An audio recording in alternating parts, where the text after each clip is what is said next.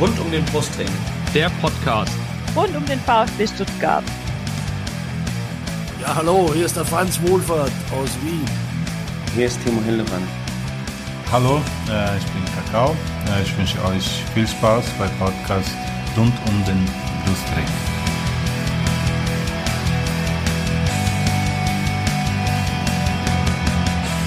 Herzlich willkommen zum Podcast rund um den Brustring.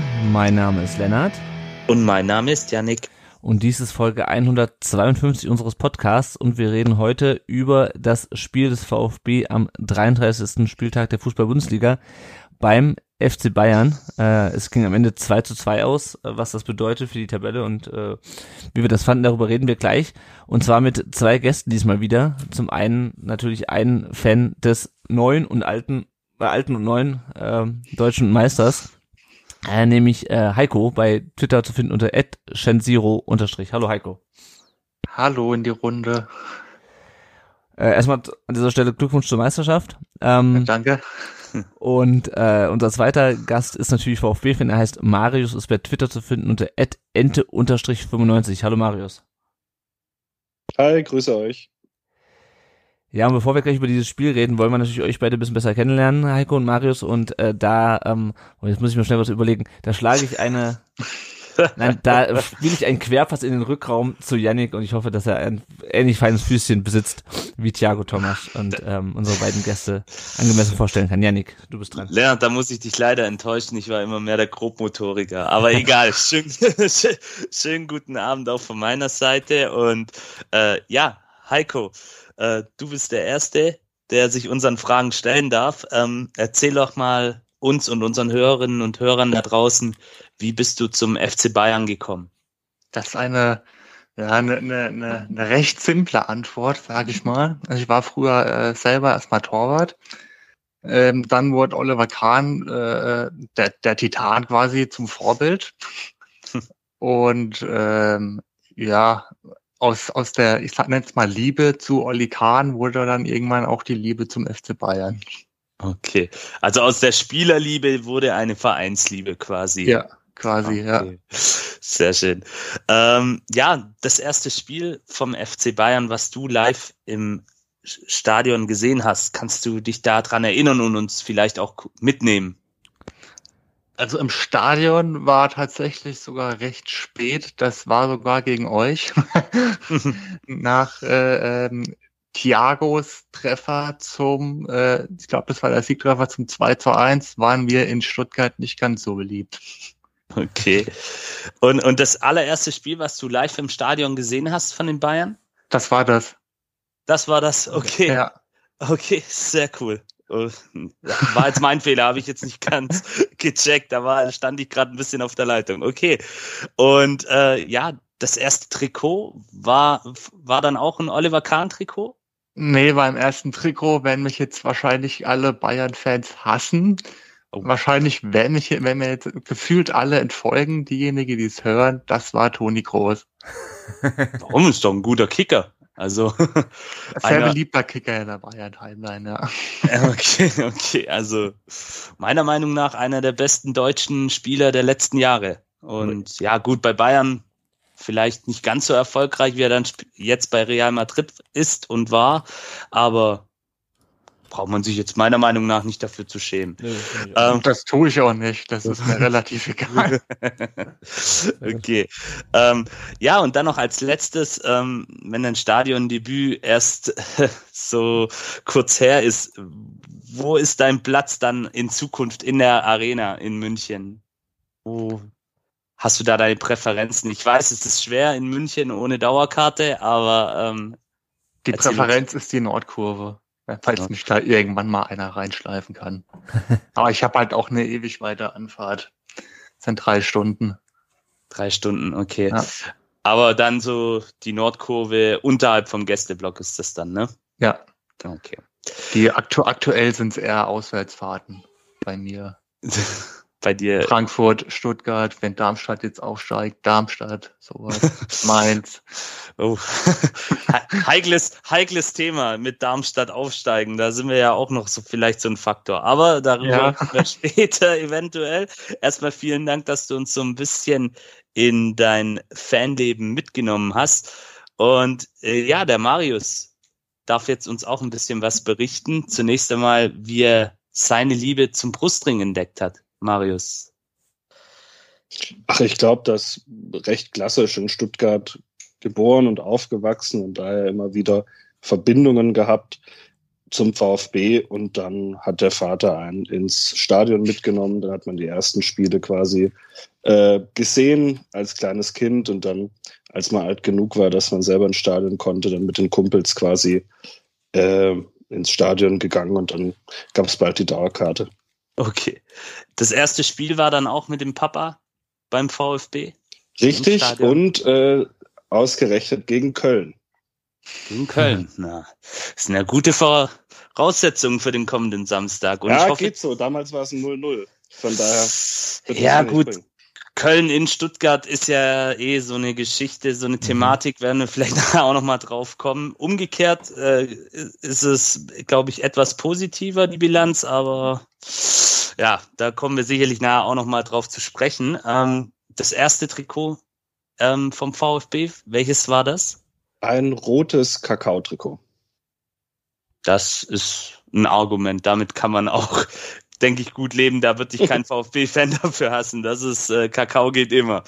Ähm, und der Platz im Stadion, du hattest es mir vorhin im Vorgespräch ja schon erz erzählt, aber jetzt noch für alle da draußen, wo bist du zu finden? Äh, ja, im äh, 15a-Block, wo man quasi als Dauerkartenbesitzer jetzt vertrieben wird. Ah ja, genau. Aufgrund des Umbaus ne, müsst ihr euch jetzt genau, richtig. eine neue Heimat suchen. Das ist an der Seite von der Haupttribüne, genau. oder? Genau, das mhm. ist die Haupttribünenseite. Ja. Sehr schön, sehr schön. Ja, vielen Dank auch an dich, Marius. Und ja, dann schlage ich mal eine Flanke à la Borna Sosa auf, auf den Kopf von Lennart und hoffe. Ich halte den Kopf rein. Äh, ja, einfach nur reinhalten, mehr nicht. genau, genau. Kommt auch mal ein bisschen auf den Gegenspiel an, kommen wir gleich zu. Ähm, genau, also Bayern 2, VfB 2, äh, ein vielleicht nicht ganz erwartetes Ergebnis. Wir blicken mal zunächst auf die Aufstellung gegen Wolfsburg war ja Tommy relativ überraschend auf der äh, in der Startelf. Der saß diesmal wieder auf der Bank. Dieses Mal hat Führig dann wieder die Mangala-Position begleitet sozusagen, also die offensive, die offensive 18, wie auch immer, ähm, weil Mangala auch auf der Bank saß. Marius, wie fandst du denn die Aufstellung wie fandst du es, dass Tommy wieder auf der Bank saß? Ja, die Ausstellung fand ich eigentlich recht okay. Ich habe so ein bisschen das Gefühl, dass sich die Mannschaft eh recht automatisch aufstellt dass Tommy wieder auf der Bank saß, ja, ging auch klar. Ich meine, er hat relativ wenig bewegt in den Spielen, wo er jetzt mehr Spielzeit hatte. Mhm. Ich hatte aber trotzdem ein Gefühl, dass es einer derjenigen war, die sich ein bisschen zumindest den Hintern aufgerissen haben in den letzten Wochen. Oh. Aber konntest du trotzdem nachvollziehen, dass Fürich dann wieder in der Startelf stand für ihn? Ja, in gewisser Weise schon. Vielleicht auch mit dem Schwung jetzt zum späten Tor, das er dann gegen Wolfsburg gemacht hat, hat es vielleicht auch Sinn gemacht. Hm, hm. Gut, dann blicken wir mal aufs Spiel und es ging los mit, war eigentlich relativ intensiv, also wie eigentlich das ganze Spiel, war auch der Beginn relativ intensiv. VfB und Bayern jeweils beide mit, ähm, ich nenne es mal Halbchancen, also schon ganz gute Angriffe, aber nichts wirklich Gefährliches. Yannick, ähm, das war beim VfB ein bisschen überraschender als bei den Bayern, oder? Dass der VfB so direkt reingeht, oder?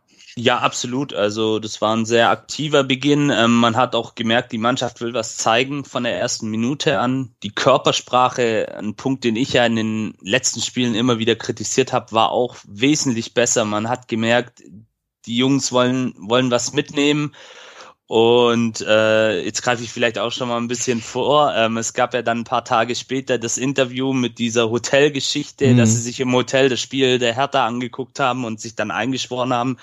Und ich glaube, ähm, das war tatsächlich so. Also man hat das gemerkt, sie haben sich nicht versteckt und haben mutig nach vorne gespielt. Mhm. Heiko, wie, mit welchen Erwartungen bist du so in das Spiel äh, reingegangen? Wie hast du den VfB erwartet und wie hast du auch deine Bayern erwartet? Also ich habe Bayern äh, äh, fast so erwartet. Ziemlich hm. lustlos, also quasi wie gegen Mainz, nur ja, ein bisschen mehr motiviert war man schon. Mhm. Aber ich habe schon so einen ähnlichen Auftritt tatsächlich erwartet. Mhm. Ich glaube, das hat man auch auf Twitter gelesen. hat dich denn der, der VfB überrascht? Ja, ähm, ich denke, der VfB wird sich äh, auch ja auch das Main-Spiel mit angeguckt haben und das auch unter anderem als, als Vorlage genommen haben. Da mhm. wir meistens recht körperlos sind in der, der letzten Zeit, äh, denke ich mal, war das auch vom VfB so zu erwarten, so reinzugehen. Also wirklich überrascht hat's mich nicht. Mhm, mhm okay. Ähm, es gab auch in der sechsten Minute gleich die erste, ähm, die erste gelbe Karte schon, und zwar für Nian zu. Ähm, das ist natürlich eine relativ frühe gelbe Karte, Heiko. Hast du das Gefühl, der spielt ja bei beiden Toren da noch eine Rolle, hast du das Gefühl, er war dadurch später ein bisschen kämpft in den Zweikämpfen, dadurch, dass er schon so früh gelb gesehen hat? Nö, er ist einfach so scheiße. okay, klare, klare Aussage. Weil das hatte ich mir dann so gedacht, dass er vielleicht dadurch, dass er schon so früh gelb sieht, dann ein bisschen aufpassen musste. Wir springen auch direkt zur ersten Szene, äh, wo er dann ähm, in deinem Worte so gebrochen, äh, scheiße ausgesehen hat. Äh, nämlich das 1 in der achten Minute durch Thiago Tomasch. Äh, Mamouche setzt sich nämlich genau gegen ihn Nian zu durch ähm, im Laufduell auf der rechten Seite. Macht das echt gut, finde ich. Legt dann den Ball ähm, nicht in die Mitte auf Kalajdzic, sondern zurück in den Rückraum. Und Thomas trifft den Ball aus dem Stand oder schießt den Ball aus dem Stand und trifft über äh, Neuer hinweg ins Tor. Ähm, wir haben auch eine Hörerfrage dazu, die können wir vielleicht gerade mal vorziehen, denn äh, man sieht es auch, glaube ich, in der Hintertorkamera. Ähm, es war zwar ein sehr schönes Tor, fand ich, Marius, aber ähm, der Kalajdzic steht ihm da schon ein bisschen in der Sicht, dem Neuer, oder? Ja, das hat er ja auch fleißig mit seinen beiden Reklamierarmen dann auch angezeigt, dass er ihm da in der Sicht steht. Das war geil, sorry, dass ich unterbreche, aber. aber ja. hat ja, hat ja äh, äh, dann ausnahmsweise mal nichts gebracht, dass er sich da so aufregt. Ah. Klar, der steht ihm ein bisschen in, im Blickfeld rum, aber es war ja dann doch ein recht wuchtiger Schuss, denke ich mal. Ah, ah, ah. Und da kann er dann relativ wenig tun. Ah, also ich kann mal kurz auf die auf die Hörerfrage eingehen. Der Andreas Stefan Fritz schreibt bei Twitter, warum war das keine Torwartbehinderung? Wie heißt die Regel? Welcher Abstand gilt hier? Also ich glaube, ähm, korrigiert mich, wenn ich mich irre, aber ich glaube, es liegt einfach darin, dass äh, ähm, Kalajdzic halt nicht im Abseits stand. Wenn er im Abseits gestanden hätte, wäre es ein wäre es äh, durch die Sichtbehinderung ein aktives Abseits geworden äh, ja. aus dem Passiven. Ähm, und so war es halt einfach doof für Neuer. Oder Heiko, siehst du es anders? Nee, ist so. Wenn er am Abseits gewesen wäre, wäre es aktiv gewesen. So halt nicht. Ja, also, ja, so steht er halt mit seinen zwei Metern einfach im Weg. Ähm, nichtsdestotrotz, ja. nichtsdestotrotz, Janik, äh, schön rausgespielt das Ganze. Und, und auch, ich meine, über die Technik von Thomas haben wir schon häufiger gesprochen, die ist da wieder aufgeblitzt.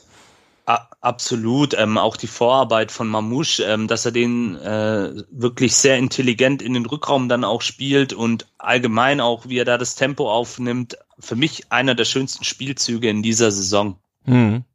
Ja. Wenn nicht sogar der schönste. Also wirklich toll rausgespielt und genau diese Schwäche der Bayern, nämlich diese Räume, die sie dann eben auch zwangsläufig mhm. durch ihr sehr hohes Pressing freigeben, ähm, ideal ausgenutzt. Ja, naja. Das Interessante an Mamouche ist ja, es gibt ja diese Statistik, die habe ich, glaube ich, ja schon ein paar Mal auch im Blog zitiert. Es gibt äh, auf footballreference.com gibt es diese Statistik der äh, Goal Creating Actions und Shot Creating Actions, also Aktionen, die zu Schüssen oder Toren führen. Und äh, in diesem Spiel hat Mamouche, glaube ich, wieder sechs Aktionen, die zu Schüssen führen und ähm, zwei, die zu Toren führen. Ich weiß nicht, ob da irgendwie seine sein Zweikampf nochmal gewertet wird mit Nian Zu. Auf jeden Fall ähm, also er ist halt der perfekte Vorbereiter. Nur äh, kommen wir gleich noch zu. Vor dem Tor ist er dann ähm, nicht mehr so gut. Heiko, wie war denn deine Reaktion aufs 1-0? 0 zu 1 aus deiner Sicht. Relativ gelassen, weil ich Geld bekommen habe. ähm, du hast es aber, du hast ja. aber ähm, auf den darauf gesetzt, dass der VfB das erste Tor macht, oder hast du gegen nee, ich hab, gesetzt? Ich, nee, auch gegen so ging leider nicht. Ich habe drauf gesetzt, dass äh, Thiago Thomas trifft und später auch Kalajdzic. Also ich habe ganz auf, auf unsere Abwehr ist Verlass. Okay. Habe ich auch getwittert. Sehr gut. Ähm, ich bin in dem äh, Spiel von uns tatsächlich mit gar keiner Erwartung reingegangen. Mhm. Na, na. Also wenn man sich die letzten Wochen da auch schon angesehen hat, äh, ja, es war eigentlich mehr Qual, die Spiele mhm. anzuschauen. Ja. Also ich bin eigentlich froh, wenn die Saison rum ist. Ja, da bist du nicht der, da bist du nicht der Einzige, aber mit, aus, aus anderen Gründen, glaube ich. Ja. Ähm, ja, äh, Yannick, was hast du gedacht, als der VfB plötzlich anders als sonst nicht in der ersten zehn Minuten Gegentor kassiert hat, sondern selber eins geschossen hat? Zunächst einmal, ähm, ich habe es in einer Sportsbar angeguckt, war da natürlich eine gewisse Freude in mir. Ich, ich bin natürlich aufgesprungen, habe es bejubelt, weil es auch einfach ein wunderschönes Tor war. Ähm, Im zweiten Moment habe ich dann aber gedacht, okay, ähm, können Sie das? Können Sie so eine Führung in München verwalten? Äh, legen die Bayern jetzt doch den nächsten Gang ein und letztendlich auch, auch wenn der Heiko ähm, sagt, dass er mit der Saison nicht zufrieden ist, äh, Bayern ist auf nationaler Ebene eigentlich immer noch das Nonplusultra und hat da eine enorme Qualität, einfach ein, eine individuelle Klasse und da reicht halt bei uns in der aktuellen Verfassung wirklich vielleicht auch nur der zweite Gang. Man hat es ja dann auch gesehen, ähm, zu was sie dann in der Lage sind. Ähm, ja, also das war wieder mal so ein Mix. Man hat sich gefreut, aber dann gleichzeitig auch gedacht, okay, war das vielleicht jetzt ein bisschen zu früh? Was mhm. machen die Bayern jetzt? Ja. ja. Ja, und die Bayern haben direkt natürlich weitergemacht. Äh, es gab den Schuss von Müller äh, an die Latte, den Volley-Schuss in der 12 Minute. Goretzka schießt dann vorbei. Und du hast es ja gerade schon angesprochen. Ähm, die Bayern natürlich brutale Qualität, das sehen wir in jedem Spiel äh, gegen die. Die Frage, die ich mir natürlich so ein bisschen stelle, Marius, ist auch, ist der VfB vielleicht defensiv auch zu, ist er zu schlecht oder hat er zu wenig gemacht? Das ist die Frage. Was meinst du? Ich denke mal, das ist ein Mix aus beidem. Äh, wir stehen die, diese Saison einfach nicht gut. Mhm. Wir verteidigen einfach nicht gut und auch gegen Bayern hat man ja gesehen, steht man sehr weit hinten, aber gleichzeitig auch sehr weit offen. Äh, der Gegner hat viele Räume, vor allem auf den Flügeln und dann kommt es halt zusammen. Man verteidigt nicht gut, man verteidigt nicht kompakt genug und dann hat man einfach eine überragende Qualität vom FC Bayern und ja, dann ist es ja eigentlich auch nur eine Frage der Zeit, wann es dann klingelt. Mhm. Ja, auf die beiden Tore der Bayern kommen wir gleich noch, aber zunächst hatte der VfB noch eine Chance, und zwar in der 22. Minute. Ähm, wird Mamouche geschickt und dann äh, hat er so schon einen sehr spitzen Winkel äh, zum Tor und chippt dann den Ball am Neuer, aber leider auch am Tor vorbei. Janik, was hätte er da anders machen können, deiner Meinung nach? Einfach besser chippen. Also klar, ähm, ist, ist relativ schwer, kommt ja auch mit einer enormen Geschwindigkeit. Ähm, Ball verspringt dann auch noch so ein mhm. bisschen, aber ja, den, den kannst du mal machen als Bundesliga-Stürmer, AK, Offensivspieler. Ähm, ja, also der war nicht einfach zu machen, wie gesagt, Winkelspitz, Geschwindigkeit hoch, alles schön und gut, aber es gibt Spieler in der Bundesliga, die hätten ihn halt gemacht. Und mhm. ich wäre dann wirklich auch äh, gespannt gewesen auf die Reaktion der Bayern. 0-2 Rückstand im, im eigenen Stadion, was dann passiert wäre. Aber so hat man sie halt quasi ähm, erst einmal ja nicht am Leben gehalten, aber schon noch so ein Stück weit dann eben ihnen die Chance gelassen, das Ding halt noch zu drehen. Mhm. Ja, also hätte er vielleicht wirklich ja, querlegen hätte er, glaube ich, nicht können, weil nee, ähm, da war keiner mehr. War der, keiner. Der, der, Innenverteidiger von Bayern stand ja dann auch da, ich glaube, Upamecano war es, ähm, der dann da auch ähm, den Raum dicht gemacht hat. Nee, also einfach besser chippen. Das muss ja. er vielleicht am ich glaub, trainieren. Ja, so kann es ja nicht gewesen sein, da war sonst irgendwo. nee, nee, nee, aber ich glaube auch, dass Upamecano war es, glaube ich. Ja, es war Upamecano. Ja, ja ich glaube auch, da liegt's, das liegt aber auch einfach wirklich an der Qualität. Also dem fehlt einfach bei so, in so Dingen die Technik. Ja, also ich weiß nicht, ob Thomas das hingekriegt hätte. Ich glaube, ein, ein Bayern-Spieler hätte es mit Sicherheit hingekriegt. Oder nicht alle Bayern-Spieler, nicht Nian so unbedingt, aber andere. ähm, und ähm, ihm fehlt da, glaube ich, einfach wirklich, also entweder war er zu hektisch und zu aus der Puste oder ihm fehlt da einfach auch die, die, die Qualität im, im Abschluss. Ähm, was mir aber gefallen hat, ist, dass der VfB wieder mit einem gutes Umschaltspiel hingelegt hat, was wir ganz, ganz lange nicht gesehen haben. Es liegt natürlich auch ein bisschen mal am Gegner, dass der dir auch Platz lässt für den Umschaltspiel. Aber das ist was, was mir wirklich gut gefallen hat. Abgefangene Bälle im Mittelfeld und dann ging es ganz schnell nach vorne. Das ist was, was wir ja ganz lange nicht gesehen haben, was wir eigentlich, glaube ich, gefühlt letzte Saison das letzte Mal gesehen haben. Ähm, und es war ja auch nicht das einzige Mal. Heiko, wärst du denn bei, einer, bei einem 2-0-Rückstand immer noch so entspannt gewesen? Ja. Nee, eigentlich schon. War, oder, ähm, also, aber andersrum hättest du, hättet ihr, ähm, meinst du, die beiden hätten auch einen 2-0-Rückstand noch eingeholt? An dem Tag? Also ich glaube zumindest, dass sie ein bisschen mehr gemacht hätten, ja. Ob, ob wir es dann eingeholt hätten, also komplett gedreht, glaube ich nicht. Zu einem 2-2, mhm. ja, das schon.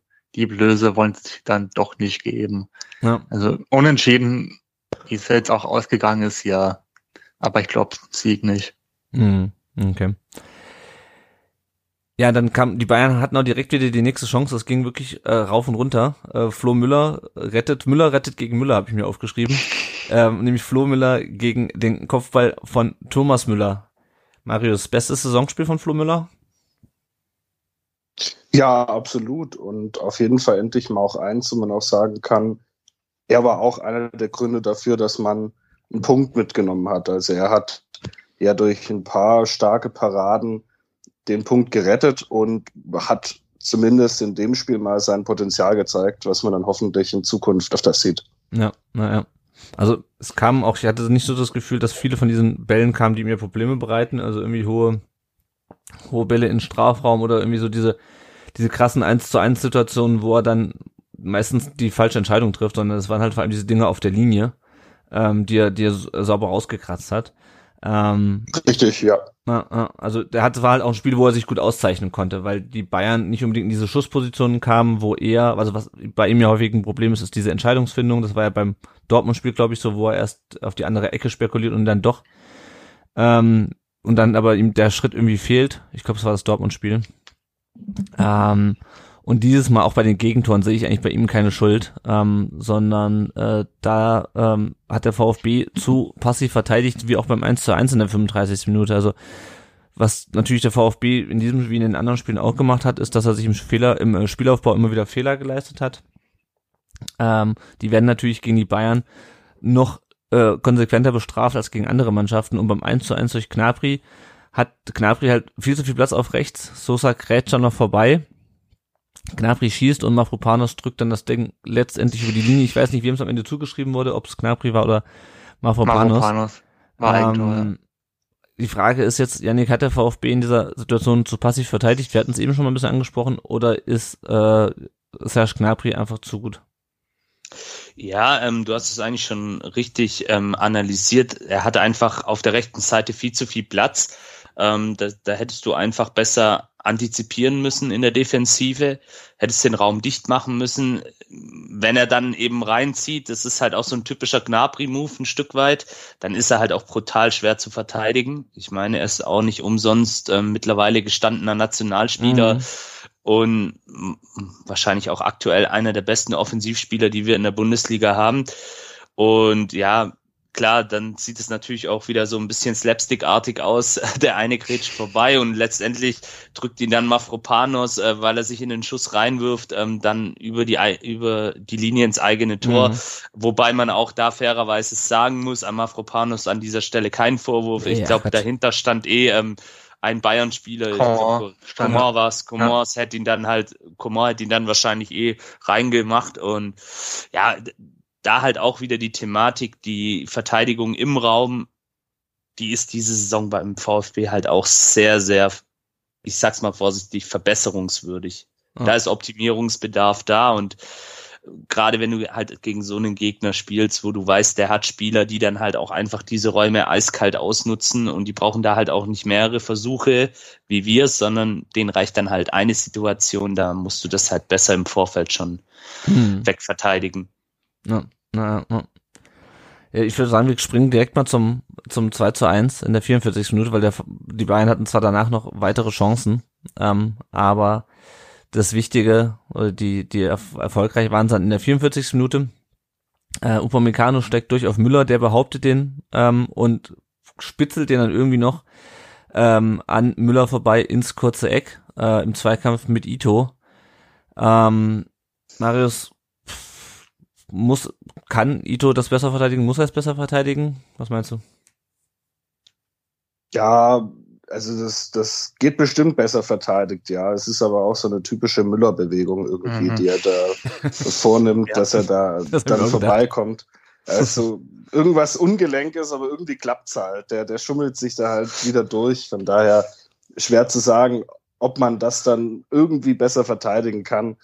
Aber ja, also ja, typisches Müller-Tor halt am Ende. Ah. Er weiß selber nicht, was er da gemacht hat, glaube ich. das, das Gefühl hatte ich auch, weil er kommt halt irgendwie an den Ball und denkt so, okay, ja, ich, wenn ich an den Ball komme und da ist die, die Ecke offen, dann, dann äh, spitzel ich den da rein. Janik, siehst du hier einen Schuld bei Müller, weil es äh, ins, auf seine kurze Ecke geht? Ich glaube, er spekuliert auch wieder ein bisschen auf, auf die andere Ecke. Ja, also zunächst einmal möchte ich sagen, dass ein Thomas Müller, glaube ich, schon ganz genau weiß, was er macht. Also der, der Typ ist mittlerweile so erfahren und so gewieft. Ich nenne ihn ja immer ähm, den Karl Valentin des deutschen Fußballs. Einfach, ich weiß nicht, ob ihr Karl Valentin kennt, so ein alter bayerischer Komiker.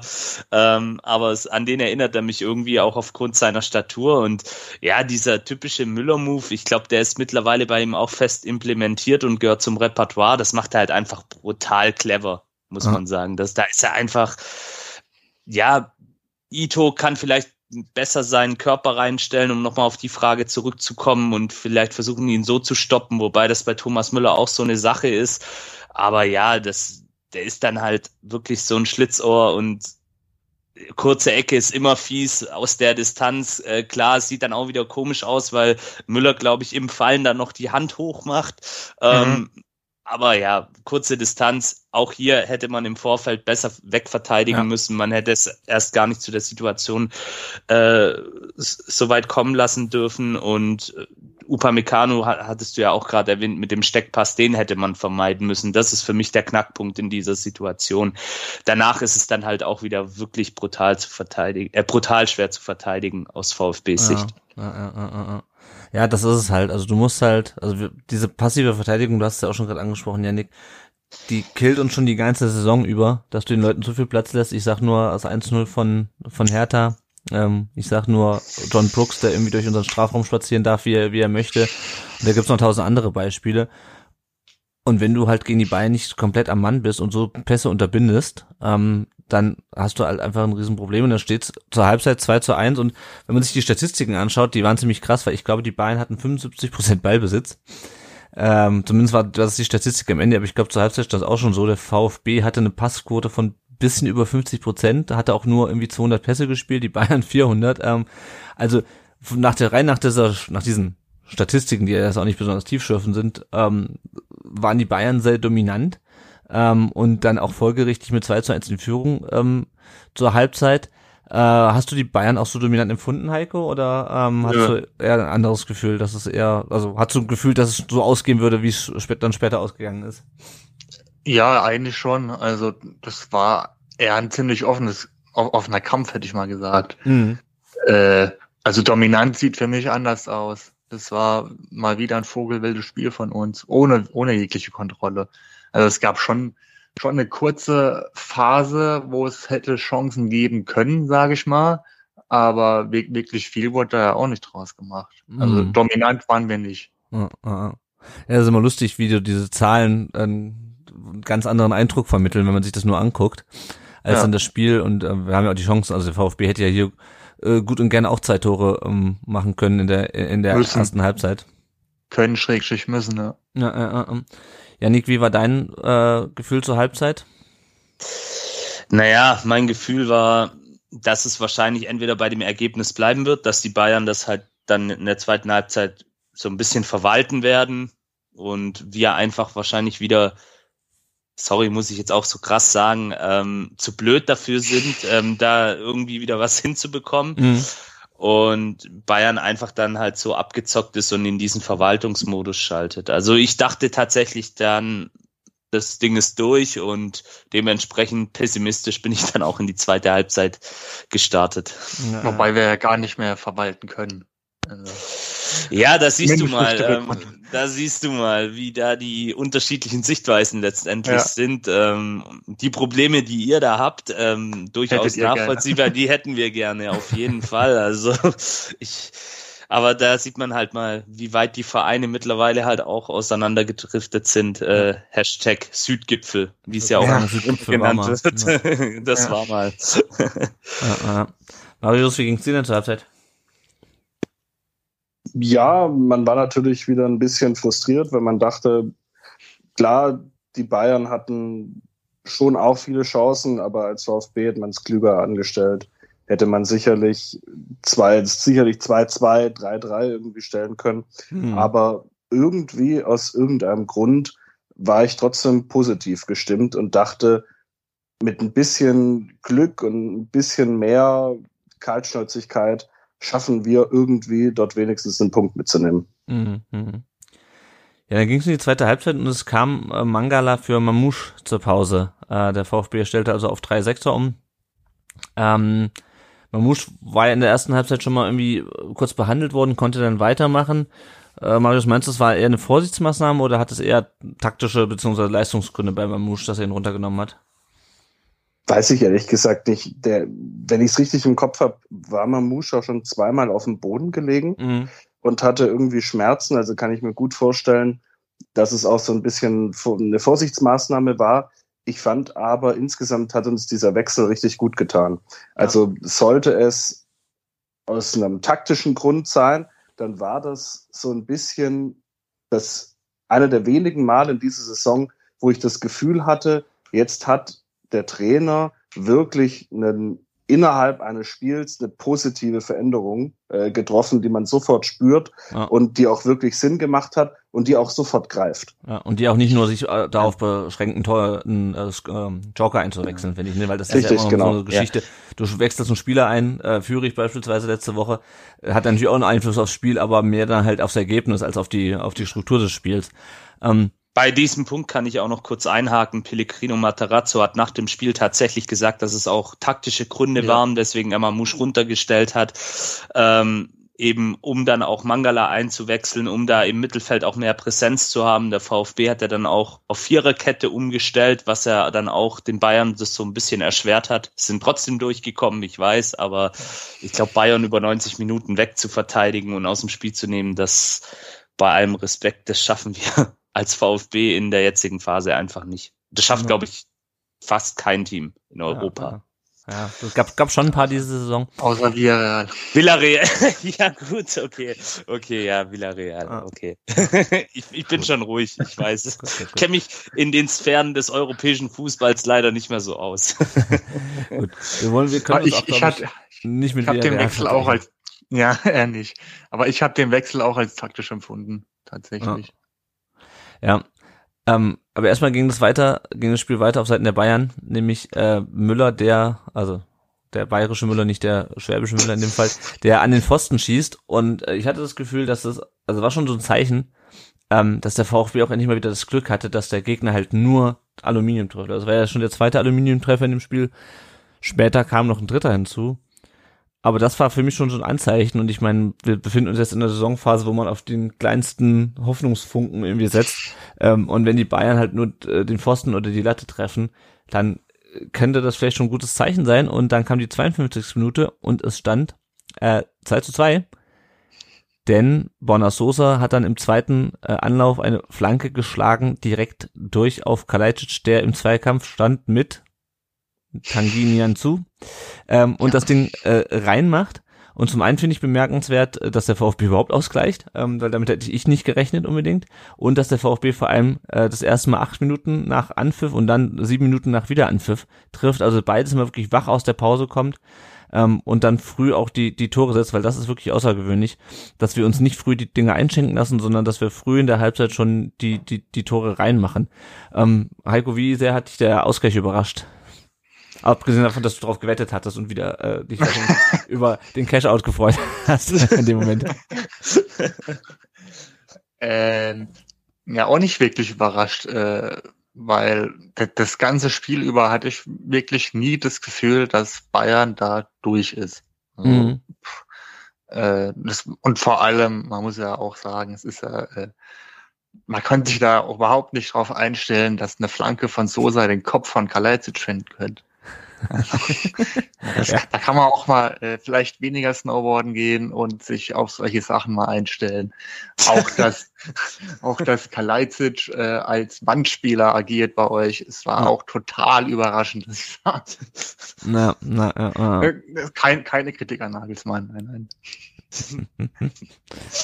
ja, also uns hat es auf jeden Fall gefreut, ähm, dass das, dass das vor allem auch gegen die Bayern ähm, funktioniert. Marius, was war denn deine Reaktion aufs 2-2? Äh, Gebrüll und, und Jubel. ähm, ja, endlich hat es mal wieder geklappt. Also ich hatte dann irgendwie auch die Hoffnung, dass jetzt ein bisschen bei Kalajdzic auch der Knoten platzt und weil vor allem bei ihm hat man ja auch das Gefühl, dass es da eine große Kopfsache ist und eine große Unsicherheit da ist. Hatte dann einfach gehofft, okay, vielleicht ist da ein bisschen der Knoten geplatzt, aber so 90 Sekunden später wurde ich dann eines Besseren belehrt. Ah. Aber erstmal hat man sich natürlich für den über das Tor gefreut und äh, ja, einfach Freude. Hast du noch damit gerechnet, dass wir da noch ausgleichen? Ja, tatsächlich schon. Ich weiß nicht warum, aber irgendwie war ich positiv gestimmt.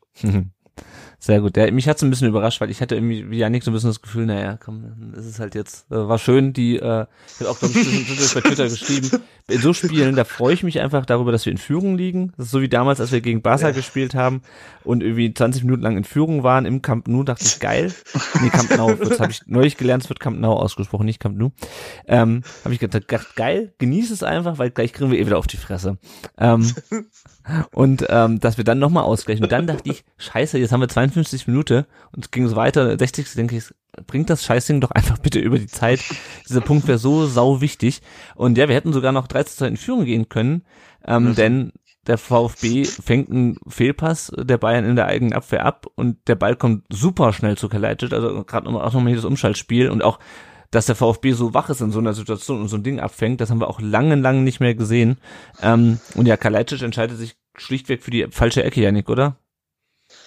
Ja, äh, der Abschluss war auch zu wenig äh, druckvoll, den, den muss er einfach mit mehr Wucht dann auch bringen oder vielleicht dann einfach letztendlich platzierter, vielleicht auch chippen, ich weiß es nicht, keine Ahnung. Es ist wieder so sinnbildlich eigentlich für unsere Saison, diese Szene. Also man sagt, glaube ich, heutzutage VfB in a nutshell oder also ja, ja, das ist wirklich, da nimm diese Szene, dann, wenn dich jemand fragt, der sich gar nicht mit dem VfB beschäftigt, hey, woran liegt's, dann zeig ihm das. Ja, also genau das. Es, es hat mir dann auch im zweiten Moment, im ersten Moment habe ich, glaube ich, ziemlich laut gebrüllt in dieser Sportsbar und im zweiten Moment hat er mir einfach echt leid getan. Sascha, mhm. weil ich dachte auch, ähm, ähnlich wie Marius, jawohl, jetzt ist der Knoten geplatzt, hey, du machst die Kiste in, in der Allianz Arena, jetzt, jetzt muss es doch gehen, jetzt muss es laufen, aber nein, ähm, man merkt einfach, bei ihm ist da einfach zurzeit zu viel Kopf im übertragenen Sinne dabei. Zu also, viel Kopf und zu wenig Kopfball. Ja, genau. Ja, vielleicht hätte eine, eine, eine Flanke kommen. Ja, genau. Ja, das ist einfach, man merkt, ihn beschäftigt die Situation und vielleicht auch dieser Druck, der da auf ihm lastet, als ah. Mittelstürmer eben verantwortlich zu sein, jetzt die wichtigen, entscheidenden Tore für den VfB zu machen. Ähm, das ist, da merkt man dann halt, da menschelt's so ein bisschen, wie man bei uns im Schwäbischen sagt. Ja, ja. Problem ist aber auch, was ich jetzt, äh, wir kommen ja gleich noch auf die ähm, Chance von Förster zu sprechen. Du hast halt im Moment meiner Meinung nach in dem Kader nur zwei Spieler, die Torgefahr ausstrahlen. Das sind die beiden, die getroffen haben. Ähm, Mamouche haben wir schon drüber gesprochen. Förster ist kein äh, ist kein Goalgetter, das wissen wir schon seit seit anderthalb Jahren oder seit zwei Jahren jetzt fast. Du hast einfach nicht so viel, also Mangala, Mangala und seinen komischen Schüsschen, äh, Endo, der immer von der Strafraumkante ausschießt, also da, da ist halt einfach zu wenig Torgefahr da. Und ich meine, natürlich muss Kalajdzic den trotzdem machen. Ja? Also ich meine, der Mann äh, möchte im Sommer zu einem äh, Verein wechseln, der höhere Ambitionen hat als der VfB. Äh, und ich glaube auch, dass er das Potenzial hat, aber du musst halt auch mit so Situationen umgehen können. Ich meine, das ist 2 zu 2 schön und gut und äh, vielleicht muss man auch nicht mit, mit einer 3 zu 2, einem 3 zu 2 Auswärtssieg in München rechnen, aber wenn du die Chance halt hast, dann machst du halt rein. Und so Dinge hat er schon tausend, nicht tausendfach gemacht, aber schon hat er schon häufig genug gemacht. Ja, das ist einmal kurz hochgucken, er hat genügend Zeit, sich ein Torwart auszugucken und das Ding irgendwie in die Ecke bringen. Es ist halt einfach, ja, es ist halt schade, ne? Also wir können ja gleich nochmal gucken, wie wir dann das 2 zu 2 am Ende ähm, bewerten. Aber es ist halt einfach ärgerlich, dass du dann solche Dinger, wenn du, wenn du diese Chancen schon hast, es ist klassischer VfB, du nutzt deine Chancen nicht. Du kriegst so ein Ding echt auf dem Silbertablett serviert. Und wie so ganz wie so häufig in der Saison, du nutzt die Chancen nicht. Und das ist einfach ärgerlich. Ähm, aber das Spiel war ja noch nicht zu Ende. ähm, in der 63. Minute kam dann Kulibali für Fürich rein auf der Gegenseite, also bei den Bayern wurde dann Jan Zu endlich erlöst, nach 63 Minuten. Nicht nur er endlich. und, und die Bayern-Fans wahrscheinlich auch. Marius, wie fandst du denn Fürich in dem Spiel? Ja, ich fand ihn ehrlich gesagt recht unauffällig. Mhm. Also der ist mir weder negativ noch besonders positiv irgendwie ähm, aufgefallen. Ich fand, dass er das einige Male ganz gut gemacht hat in der Spielbeschleunigung, im Kontern, im Suchen zumindest von freien Räumen und dem Versuch, dass man schnell macht. Aber fand jetzt die Partie von ihm eher unauffällig. Mhm, ja, ja. Also ich würde sagen, Plus kann man kann man sehen. Also zumindest ja. ist, man muss auch nicht immer die äh, vielen Szenen haben, aber ja, unauffällig trifft glaube ich ganz gut. Hättest du denn auch Kulibali reingenommen in der Situation? Nee, eigentlich nicht wirklich, weil Kulibali bringt ja uns diese Saison recht wenig Freude irgendwie. Aber die andere Frage ist, wen will man halt für Kulibali bringen? Also ich habe das schon verstanden, dass man einen flinken äh, Spieler einwechselt, jemand, der vielleicht noch mal die Abwehr überrennen kann, der noch mhm. mal einen Konter setzen kann. Aber Kulibali diese Saison ist halt wie so viele andere eher unglücklich. Uh, uh. Ich habe bei Kulibali halt immer so, oder ich hatte die Angst, dass er dann halt irgend, dass ihm irgendein doofer Ballverlust ähm, passiert im Mittelfeld und dann die Bayern halt nochmal uns einen reindrücken. Also das ist halt meine größte Sorge bei Kulibali, halt gerade gegen so Mannschaften wie die Bayern, dass der halt mit seiner äh, Ungestümheit ähm, und seinem sein, sein Tempo-Dribblings, die er ja gut kann, aber dann ist halt der Ball auch mal schnell weg und dann geht's halt ganz schnell ins äh, in die andere Richtung. Und das war so ein bisschen meine Sorge, dass er ja. da ähm, ein bisschen ja, zu leichtsinnig agiert. Er sieht ja auch kein Problem darin, einfach mal gegen drei Leute ins äh, Dribbling zu gehen und er rennt einfach geradeaus auf die zu. Äh, das ist für ihn weniger ein Problem irgendwie. Aber da hast du völlig recht, da war man natürlich selber dann auch anfällig. Auf jeden Fall hielt der VfB dann zu diesem Zeitpunkt schon wesentlich besser mit. Ähm, und äh, der nächste Wechsel war dann in der 74. Minute. Philipp Förster kam rein für Thiago Thomas. Janik, wie fandst du Thomas? Abgesehen mal vom Tor? Ja, stets bemüht, muss mhm. ich sagen. Also er hat dann auch immer mal wieder versucht, ähm, seine Dynamik und Geschwindigkeit auszuspielen. Ähm, bis auf das Tor wenig erfolgreich, wurde dann auch oft von der Bayern-Defensive so ein bisschen in die Mangel genommen und da fehlt ihm dann vielleicht auch noch so ein bisschen diese, ja, diese Galligkeit im Zweikampf, im Eins gegen Eins, wobei man auch sagen muss, ich meine, die, die Brocken, die da hinten stehen, so ein Upamecano, also bei aller Liebe, der, da, da will, will, kommen nicht viele dagegen an. Äh, jetzt wird wahrscheinlich mich gleich ähm, unser, unser Bayern-Fan revidieren äh, oder nee. korrigieren, aber Upamecano. Nee, hat, hat sich super gemacht, Upamecano. ja, also das darf man ja auch nicht vergessen. Und wie gesagt, das Tor, das rechne ich ihm sehr hoch an und da hat man halt einfach sein großes Potenzial gesehen und man darf auch bei aller berechtigten Kritik nicht vergessen, der Junge ist erst seit der Winterpause hier, kommt aus einem Verein, mit dem er Champions League gespielt hat, wo er national um die Meisterschaft ähm, gespielt hat und das sind auch alles so Faktoren. Deswegen genießt er bei mir noch so ein bisschen aber das ist jetzt nur meine subjektive äh, Meinung, ähm, so ein bisschen Welpenschutz noch. So ein klitzkleines bisschen hat was er das ein bisschen, bei mir. Was mich ein bisschen irritiert, ist die fehlende Körperlichkeit so ein bisschen bei ihm. Das kam gegen Wolfsburg auch so ein bisschen zum Tragen. Ja, wo ja, er ziemlich tatsächlich wurde. mich auch, weil er eigentlich, finde ich, einen sehr, wie soll ich sagen, sehr bulligen Körper eigentlich schon mhm. mitbringt. Also den kann er eigentlich besser einsetzen, aber das sind vielleicht dann auch so Dinge, die kommen dann mit der Zeit. Also ja. ich hoffe es zumindest. Ja, ja, das kommt mit der Zeit, ja. Ja, ich denke auch. Also da bin ich mir sehr sicher. Ist er jetzt 19, 20? 19, 19. 19. Naja, das darf man ja auch nicht vergessen. Auch bei Kulibali übrigens, der ist 21, also auch der kann sich noch entwickeln, aber ich frage mich halt, ja. wann die Entwicklung losgeht.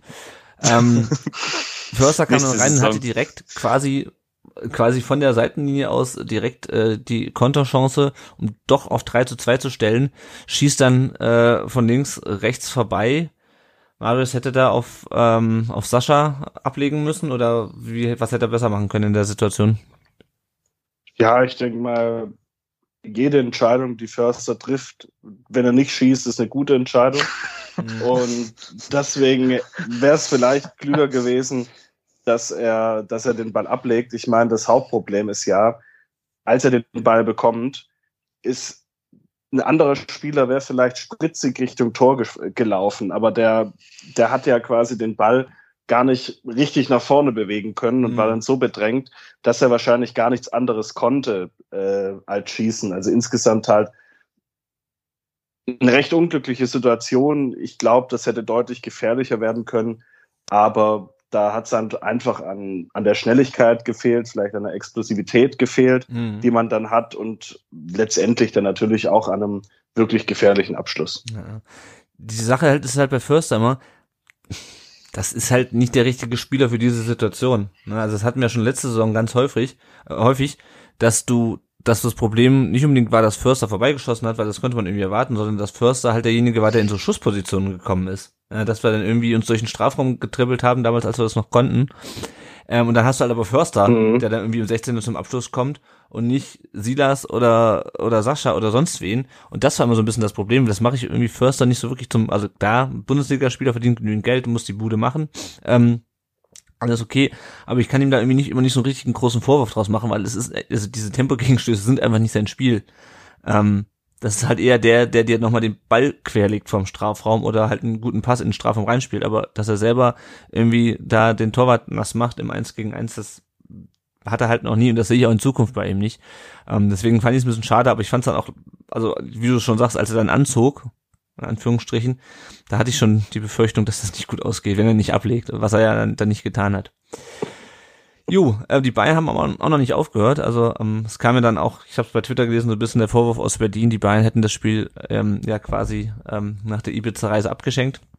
Ähm, aber Lewandowski kam dann nochmal in der 76 Minute zum Schuss, den Müller äh, an die an die Latte legt. Heiko, hast du denn zu dem Zeitpunkt noch damit gerechnet, dass die Bayern das Spiel nochmal endgültig für sich entscheiden, oder? Nee, eigentlich nicht. Ich dachte eher, dass es einfach auslaufen lassen. Mhm. Also es war, hat ja auch in der zweiten Halbzeit nicht wirklich was drauf hingedeutet, dass man unbedingt den Sieg haben will. Ja. Sag ich mal. Bis ja. zu der Chance. Ja. Also ich gucke auch, ich, wenn ich mir, also ich habe jetzt nicht jede einzelne Chance rausgeschrieben, aber du hast halt den, den Pfostenschuss von Müller und dann hast du den Schuss von Lewandowski in der 76. und wahnsinnig viel gefährlich. Ja, ich habe mal irgendwann, ich habe mal irgendwann auf Twitter geschrieben oder habe mal gefragt, ob wir in der zweiten Halbzeit überhaupt irgendeine Chance hatten. Das war zur 70. da irgendwann rum.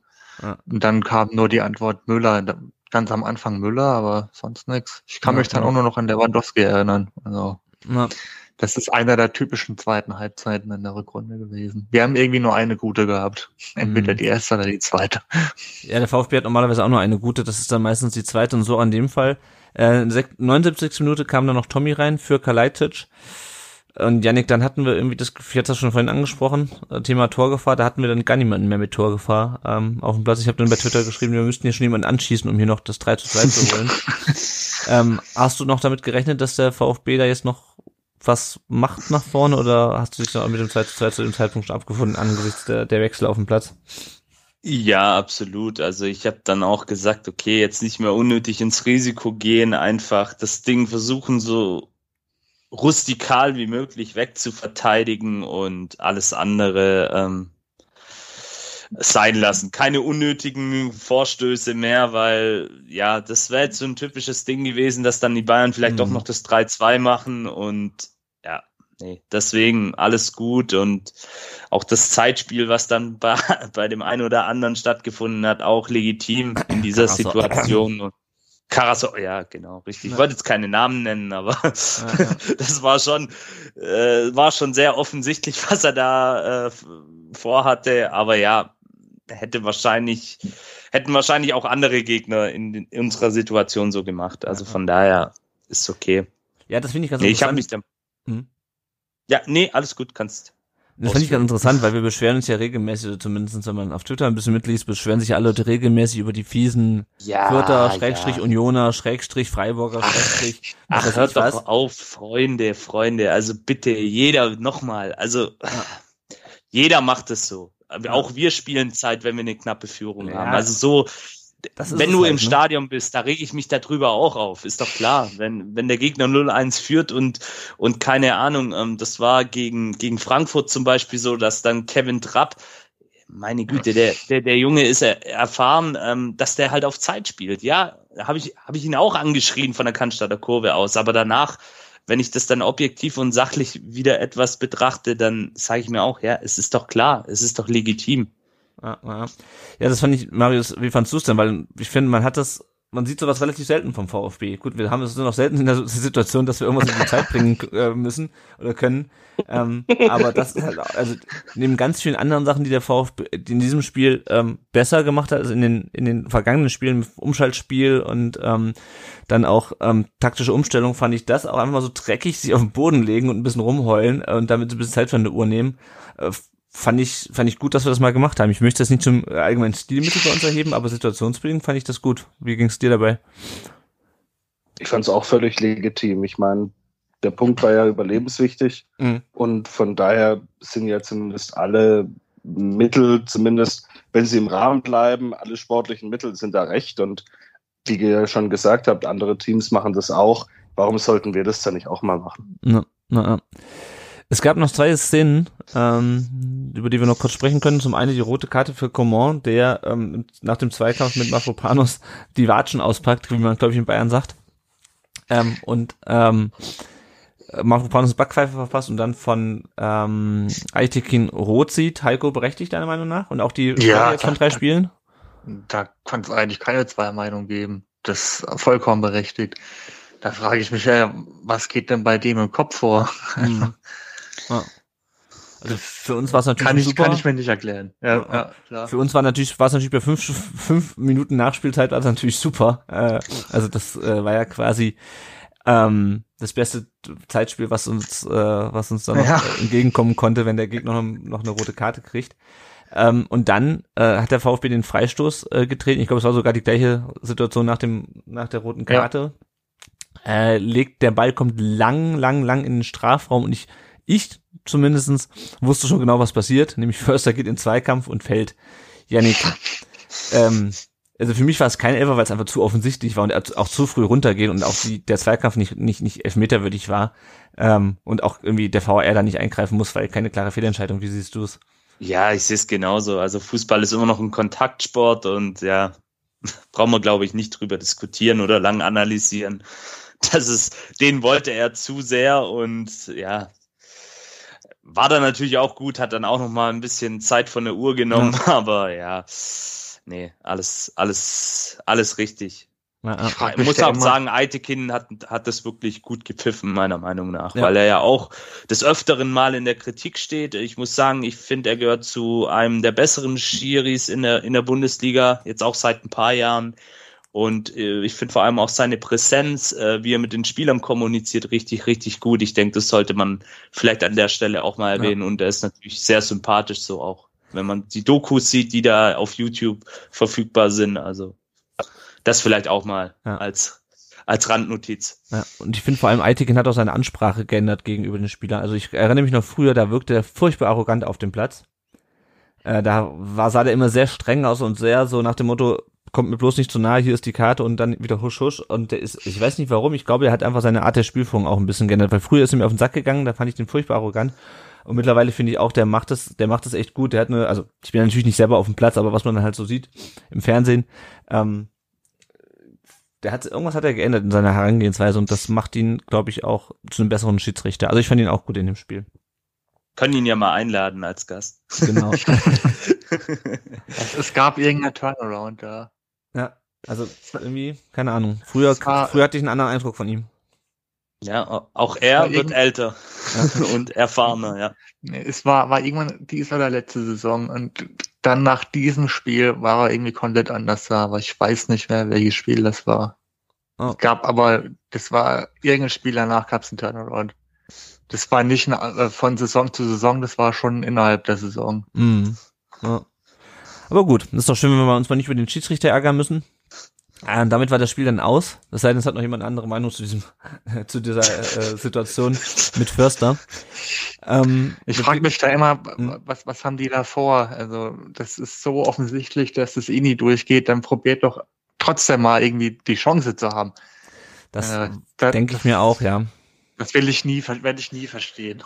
Es ist in dem Moment vielleicht einfach die leichtere Variante, wieder ja. irgendwie versuchen, den Ball anzunehmen oder vielleicht nochmal abzulegen, einfach mal fallen lassen und das äh, ich bin auch des Öfteren mal bei Amateurspielen unterwegs. Das ist so eine Unart, finde ich, die da in den letzten Jahren so ein bisschen Einzug gehalten hat, dass man eben sich sehr schnell fallen lässt, äh, viel lamentiert und noch eine Piorette auf dem Boden dreht, à la Neymar und ja, das ist einfach, ich glaube bei vielen mittlerweile so eine so ein Instinkt, äh, einfach zu sagen, na, ich probier's mal, vielleicht habe ich ja Glück.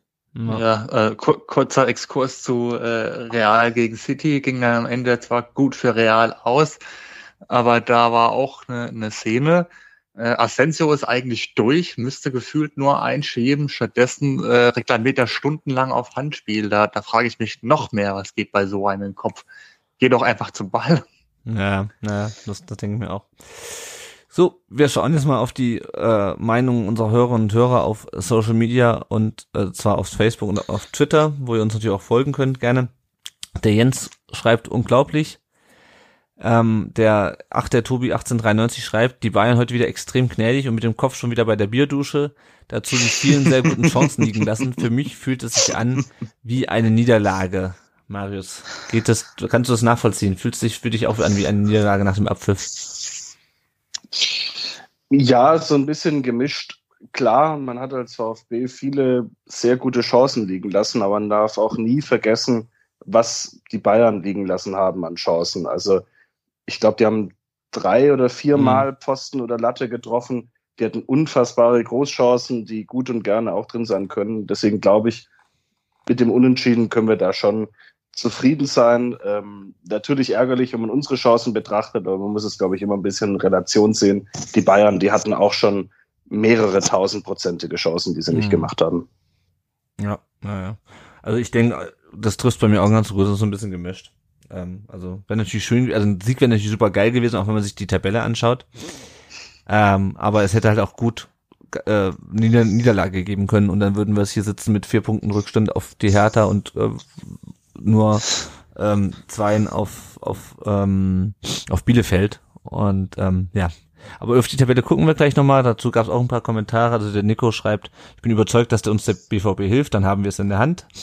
Auf die Konstellation kommen wir gleich noch drauf. Auch die Susanne bei Facebook schreibt, ähm, ob Herr Magath jetzt auch die Dortmunder dran erinnert, dass man Spiele nicht abschenken darf.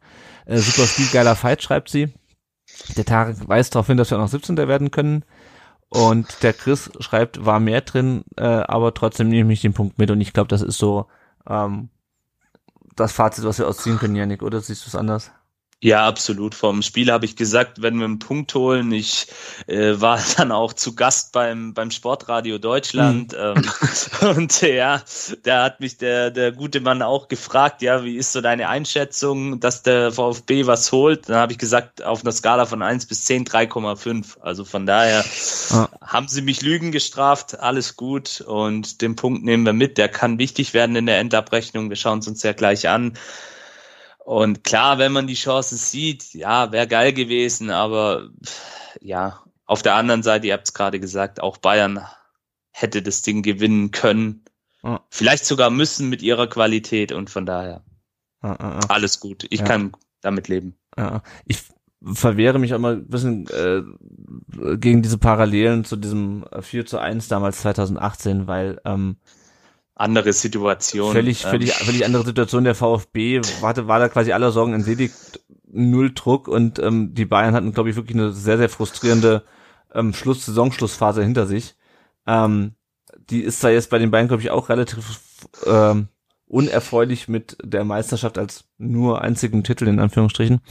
Ähm, aber ich werde jetzt nicht gesagt, dass die beiden ist unmotiviert. Also die sind nicht so aufgetreten wie 2018. Äh, klar, andere Mannschaft und so, aber nichtsdestotrotz, ähm, das war schon eine Bayern-Mannschaft, die dir, selbst wenn sie irgendwie, keine Ahnung, mit dem Kopf schon beim bei der Bierdusche ist oder unter der Bierdusche, je nachdem, äh, die dir trotzdem immer noch äh, drei Punkte abknöpfen kann.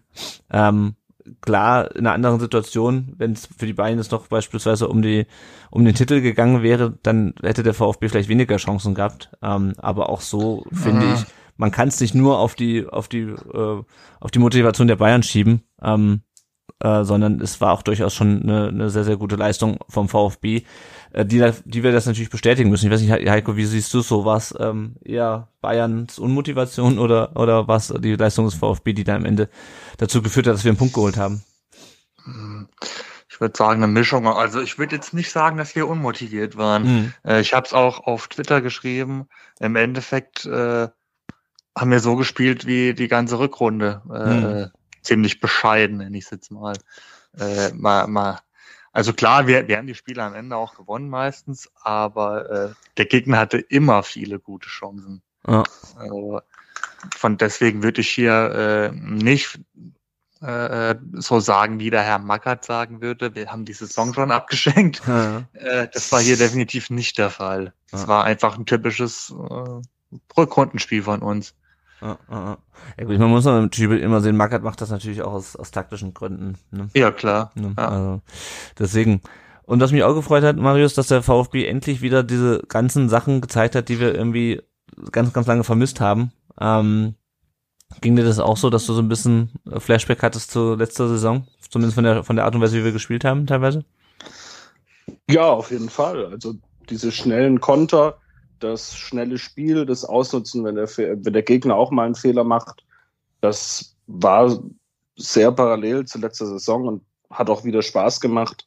Und zudem fand ich auch, dass man auf dem Platz auch mal wieder so einen Wille und einen Kampf gesehen hat, was ich ganz wichtig fand, dass das die Mannschaft endlich mal wieder gezeigt hat, weil man das jetzt auch einfach äh, dringend braucht. Von daher ja, auf jeden Fall äh, bisschen zurückgeerinnert an die letzte Mhm. Saison. Ja, ja. Wir haben noch eine Hörerfrage, bevor wir dann gleich mal ähm, auf das nächste und letzte Spiel dieser Bundesliga-Saison gucken, zumindest der regulären Saison.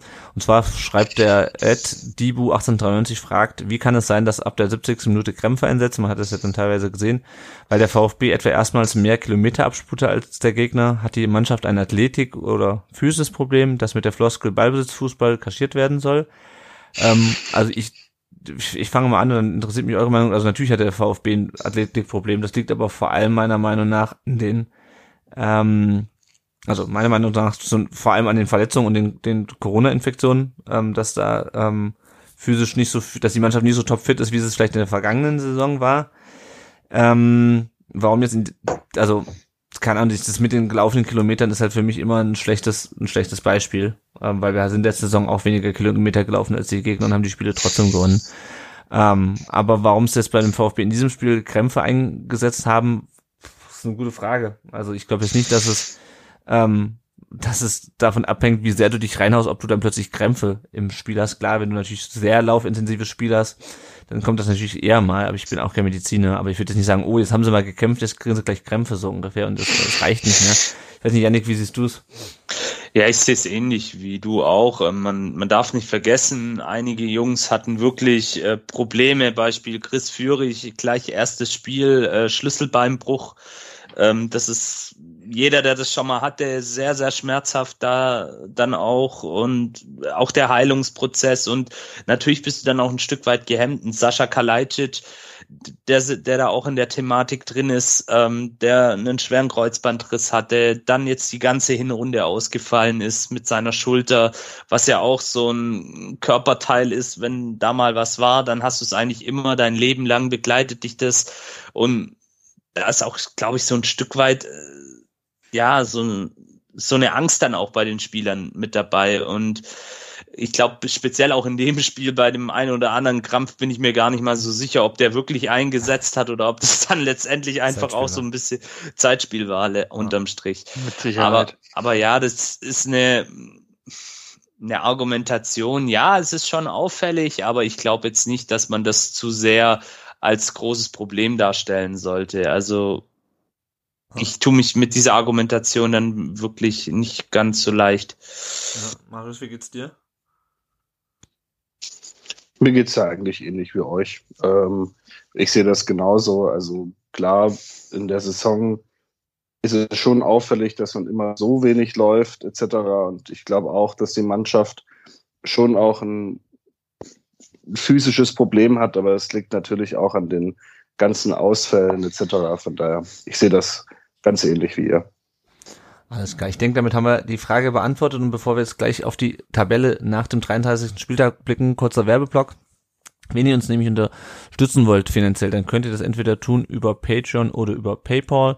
Über Patreon geht es da um einen kleinen monatlichen Betrag. Über PayPal könnt ihr uns unterstützen, wann und in welcher Höhe ihr wollt. Äh, und in welcher Höhe ist ernst gemeint? Denn auch kleine Beträge helfen uns natürlich schon, um unser Equipment äh, gegebenenfalls zu erneuern oder hier einfach die laufenden Kosten zu decken. Und ähm, wenn ihr mehr darüber erfahren wollt, dann geht doch einfach auf rundumdenbrustring.de slash schrägstrich oder wie auch immer Support.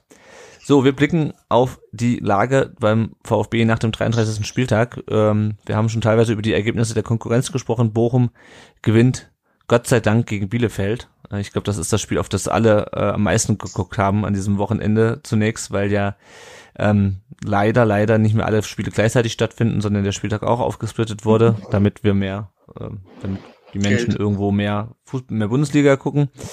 Äh, also Bochum gewinnt gegen Bielefeld, um es kurz zu machen. Die Hertha verliert gegen Mainz zu Hause mit 2 zu 1.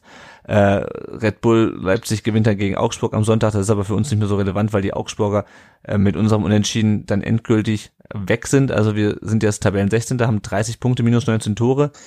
Äh, Bielefeld drei Punkte hinter uns, minus 26 Tore, also sieben Tore schlechter als wir. Und ähm, auf Platz 15 die Hertha mit drei Punkten mehr, aber einer Tordifferenz von minus 32. Also ganze 13 Tore schlechter als wir, die, äh, der FC Augsburg jetzt mit 35 Punkten definitiv gerettet.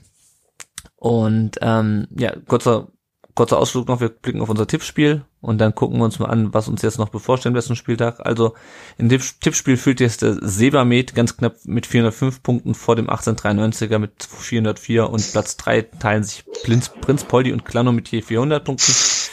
Und ähm, sofern nicht noch irgendwelche Bonuspunkte dazukommen, äh, geht es dann am letzten Spieltag auch noch um alles. Und ähm, ja, jetzt spielen wir gegen Köln. Ähm, Bielefeld spielt zu Hause gegen Leipzig und die Hertha spielt in Dortmund. Janik, ähm, wenn wir gewinnen und die Hertha verliert, sind wir safe. Haben wir den Klassenhalt safe, muss man so sagen. Für wie wahrscheinlich hältst du es, dass das genauso kommt? Also ich sag's mal so, möglich ist es. Wir müssen uns einfach auf uns fokussieren, unser Spiel gewinnen. Ich glaube, die Kölner sind schlagbar. Ähm, die haben zwar auch noch eine Chance, in die Europa League zu kommen, mhm. aber sind auf jeden Fall international dabei. Und das ist, glaube ich, äh, wenn man sich erinnert, Köln letzte Saison in der Relegation noch. Das ist für die ein Riesenerfolg und ich hoffe ein bisschen, der Kölsch-Kater hält noch an beim einen oder anderen Spieler und äh, das aber ja, Spaß beiseite. Es wird, es wird ein schweres Spiel. Die, die Kölner stehen nicht umsonst so weit vorne. Es ist mhm. eine gute Mannschaft ähm, und aber dennoch schlagbar. Also mhm. wir müssen uns einfach auf uns fokussieren und ich, wenn ich es in Prozent ausdrücken müsste, dann glaube ich zu 70 Prozent daran, dass wir es schaffen. Aha, ah, das ist, äh, hätte ich, hätte ich nicht, nicht gedacht so. Also genau, ähm, Köln ähm, könnte noch in die Europa League kommen, ähm, dafür müsste aber Union zu Hause gegen Bochum äh, verlieren. Das heißt, wenn ähm, äh, ich bin mal gespannt, was da so eingeblendet wird. Sagen wir mal, Union führt relativ früh zu Hause äh, gegen Bochum ja, relativ hoch. Ähm, dann könnte, also das ist das hängt ganz viel, ist ganz viel Spekulation, aber auf jeden Fall, Marius, müssen wir nochmal die gleiche Leistung wie gegen die Bayern auf den Platz bringen, oder? Weil ich meine, was Dortmund mit Hertha macht, das können wir eh nicht beeinflussen. Ähm, aber was wir beeinflussen können, ist dieses, dieses Heimspiel gegen Köln jetzt. Der Janik sagt 70 Prozent. Wie hoch siehst du die Wahrscheinlichkeit, dass wir am Ende dieser Saison auf dem 15. Tabellenplatz plötzlich stehen noch? Ja, das ist schwer zu sagen. Ich sehe es tatsächlich gefühlsmäßig auch so zwischen 60 und 70 Prozent. Es ist, glaube ich, erstmal entscheidend, dass sich vor allem die Mannschaft überhaupt keinen Kopf macht, was in Dortmund stattfindet. Ja. Man muss einfach mit diesem gleichen Willen, dem gleichen Einsatz, der gleichen Einsatzbereitschaft sofort gegen Köln starten, dass man einfach einen guten Start erwischt, dass man sich kein ein frühes Gegentor fängt, sondern dass man schnell das Spiel gestaltet, dass man schnell eine Kontrolle über das Spiel bekommt und dass die Mannschaft einfach auch so ein bisschen Sicherheit bekommt, gleich in den Anfangsminuten. Ich glaube, das ist ganz essentiell, dass man auf sich selber schaut und dann im Prinzip den, den gleichen Fußball, natürlich mit ein bisschen mehr Ballbesitz wie gegen Bayern zeigt. Und dann sehe ich schon die Chancen relativ gut, dass, dass wir gewinnen. Ich sehe tatsächlich also ich sehe die Wahrscheinlichkeit, dass wir gegen Köln gewinnen, größer an. ähm, als dass ich habe irgendwie die Befürchtung, dass die Hertha sich einen Punkt in Dortmund erduselt. Mhm. Und wenn die nur wirklich nur 85 Minuten sich mit elf Mann in den Strafraum stellen oder sowas, das ist da so ein bisschen meine Befürchtung von dem Spieltag. Glaube ich nicht. ja. Also was ja, ja, interessant ist, ist, dass Haaland jetzt heute, ähm, das klar, also das sind ja echt wirklich nur so Randfaktoren, aber ich meine, Haaland wird jetzt definitiv zu äh, Man City wechseln. Das heißt, ähm, der wird mit Sicherheit im letzten Heimspiel ähm, auch nochmal eine Bude machen wollen oder zwei. Könnte ich mir vorstellen. Und Davon gehe ich auch raus. Ja. Hoffen wir Ja, in Erling we trust, aber was vielleicht auch noch wichtig wäre, ähm, egal, unabhängig davon, wie, wie wir am Ende dastehen, und wenn es dann zum Äußersten kommt, nämlich dass wir in die Relegation gehen müssen, weil tatsächlich die Hertha doch punktet in Dortmund und wir wir es dann halt nicht schaffen. Wichtig wäre es dann auch mit einem Sieg in diese Relegation zu gehen, mhm. einfach mit einem positiven Erlebnis zu sagen, okay, es hat nicht gereicht, weil eben Davy Selke in der 89. Minute dann doch Hör das 1-1 gemacht hat. ja, ich, ich bin viel zu lange VfB-Fan, ja, deswegen male ich mir wieder solche Szenarien aus. Das sind dann diese 30 Prozent. Ähm, aber dann wäre es halt einfach auch wichtig zu sagen, okay, wir haben alles rausgehauen, wir haben unsere Hausaufgaben gemacht, jetzt müssen wir halt diese Herausforderungen annehmen. Das haben wir uns ein Stück weit natürlich auch selber zuzuschreiben, aber egal, wir haben es jetzt bewiesen, wir können in München punkten, wir können gegen Köln zu Hause gewinnen und jetzt knallen wir halt, je nachdem, wer es wird, in der zweiten Liga ist das ja auch noch eine sehr, sehr interessante Konstellation. Ja. Ähm, dann knallen wir jetzt halt ein HSV beispielsweise im Volksparkstadion oder dann eben bei uns auch. Ja, alles, alles jetzt so Luftschlösser, egal, wir müssen unser Spiel auf jeden Fall gewinnen. Ja, ich hoffe mal, der HSV-Timeline hört es gerade nicht. Ach ja, das sind eigentlich auch ganz nette Jungs und Mädels. Liebe Grüße, falls Sie doch zuhören. Ähm, das, das nächste Bier geht dann auf mich, wenn wir aufeinander treffen. Aber, nee, ja, alles gut. Wir ähm, reden jetzt, aber ich würde sagen, wir reden jetzt erstmal noch gar nicht über die Relegation. Genau, genau, wie du ja nicht. Ähm, genau, wir, wir müssen unsere Hausaufgaben machen, wir müssen genau. das Ding gewinnen, Punkt aus Ende. Und dann können wir es ja eh nicht mehr beeinflussen. Dann müssen wir halt wirklich darauf hoffen, dass dass der gute Erling da sich äh, ordentlich verabschieden möchte und auch seine anderen zehn Teamkameraden und dann hoffen wir einfach mal. Ja, Kobel, Kobel kann, Kobel muss einfach super halten. Ähm, ja, also genau, das, das sehe ich nämlich auch so. Wir müssen unsere Hausaufgaben machen und wenn du es halt dann immer noch nicht reicht, dann bist du aber zumindest mit zwei guten Spielen, ähm, gehst du in die Relegation ähm, und je nachdem, wer dann da noch ähm, Dritter wird, ist das vielleicht eine Mannschaft, die äh, damit nicht mehr gerechnet hat, noch in die Relegation zu müssen. Also, weiß keine Ahnung, Bremen, nun mal rein theoretisch, die momentan Zweiter, ähm, und brauchen nur noch einen Punkt. Wenn die plötzlich in die Relegation rutschen und denken, scheiße, wir müssten eigentlich aufsteigen, ganz dringend, ah, dann ist bei denen der Druck mindestens genauso groß wie bei uns, dass wir nicht absteigen, glaube ich. Anders vielleicht als bei Darmstadt oder auch der HSV. Also, ähm, ich bin mal, aber das ist, das ist ja, brauchen wir nicht drüber reden. Wir gewinnen am äh, Wochenende und Dortmund wird auch seine Aufgaben erledigen. So. Also es muss ja auch mal irgendwann mal wieder, wieder für uns laufen. Ich habe es echt langsam satt, dass es immer, wenn es knapp wird, ja. wir dann irgendwie ähm, das verkacken. Ja? Ja. Ich sag nur Bremen 2016, 2 zu 6 verloren, denn dieses Augsburg-Spiel und das, die Relegation, das muss doch einfach mal wieder für uns laufen. Es muss einfach einen guten Ausgang für uns haben. Ähm, Papierkugeln so regeln das schon. Ja, wie Paderborn 2015. Ja, genau, Paderborn 2015. Daniel Ginczek, bam. Ähm, Heiko, wie, wie schätzt du denn unsere Chancen ein auf den direkten Klassenhalt? Als Außenstehender. Boah. Also ich denke, wenn ihr gewinnt, seid ihr direkt. Dann, dann werdet ihr 15er. Ihr habt wenn, quasi in der eigenen Hand. Weil wenn Dortmund, Dortmund wenn Dortmund, wenn Dortmund gegen Hertha gewinnt, oder? Dortmund ja. gewinnt, da bin ich mir ziemlich sicher. Es liegt quasi in eurer Hand. Wenn ihr gewinnt, seid ihr 15er. Da würde ich, fast, da würde ich drauf wetten. oh Gott. Das würde ich, an das würde ich dir ich hab einen guten Lauf zu machen, weil du hast ja an diesem Spieltag schon so viel Erfolg damit.